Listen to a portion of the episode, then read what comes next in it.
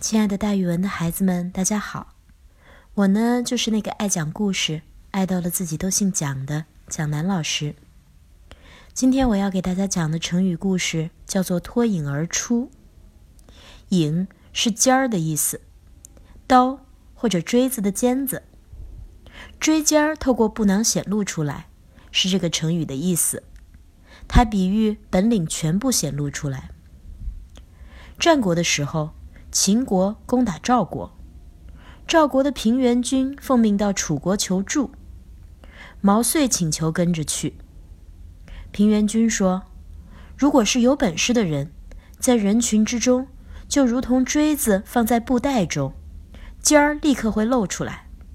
你在我家已经三年了，但是我从未听说过你的名字，一点儿也不像锋利的锥子，能把尖儿露出来的那种。”所以看来你没什么能耐，还是不要去了吧。去了只会拖累我的。毛遂说：“如果您真的给我一个机会的话，就如同锥子，你先要把它放在布袋里，才能看得出来它露不露得出尖儿来。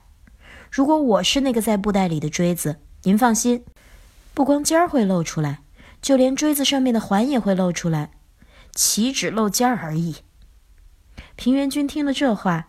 觉得这个叫毛遂的人很有意思，于是就带着毛遂一块儿去了。毛遂和平原君一起到了楚国，起了非常重要的作用。想知道毛遂到底起了什么样的重要作用？大家可以去翻翻姜老师以前讲的故事《毛遂自荐》。所以锥子放在布袋里面，由于太锋利，锥尖儿透过布囊显露出来，这就叫脱颖而出。我们现在用它来比喻本领全部显露出来。好了，孩子们，今天的成语故事就给大家讲到这儿。蒋老师跟大家明天见哦。